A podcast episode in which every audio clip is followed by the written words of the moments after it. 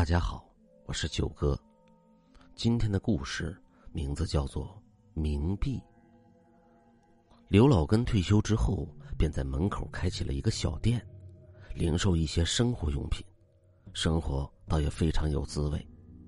这一天晚上，来了一个身穿白衣、头发披肩的美丽女子，买了许多的婴儿用品，但是女子的脸上毫无血色。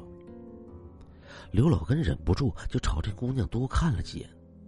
等到女子走后，刘老根准备打烊回家，这一看，心里一个机灵，在刚刚收回来的钱中，居然有几张冥币。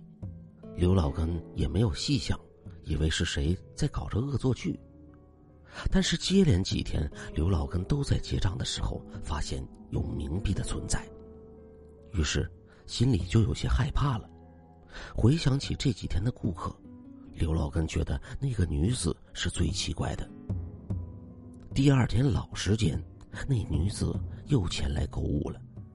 刘老根这次留了心眼儿，把女子的钱放在了边上。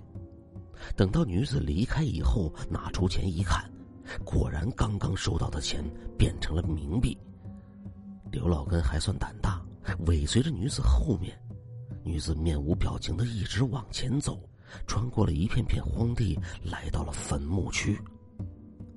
刘老根跟在后面，心里不由得直打鼓：莫非今天遇见女鬼了？不然好端端的女子怎么会往坟墓去走呢？就在刘老根想着的时候，他抬头一看，刚刚的女子已经不见了踪影。刘老根眼瞅着前面的这片荒地，周边黑的看不见自己的手指，心里越来越觉得发凉。于是他刚想转身离开，却听到从坟墓中传来了孩子的啼哭声。刘老根以为是自己幻听了，但是仔细听了之后，孩子的哭声真的从坟墓里传出来。刘老根赶紧去报案了。但是大家都以为他疯了，没有人理会刘老根的话。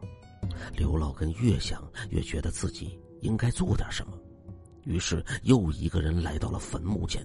他对着坟墓拜了一拜，说：“千万不要见怪，我也没有什么恶意，就是想要看看是不是真有孩子。”当刘老根把坟墓给挖开的时候，看到了白白胖胖的孩子。而身边躺着的女子，就是前几天在店里买东西的那个人。当刘老根抱起孩子的时候，转头看见白衣女子站在身后，心里不免有些害怕。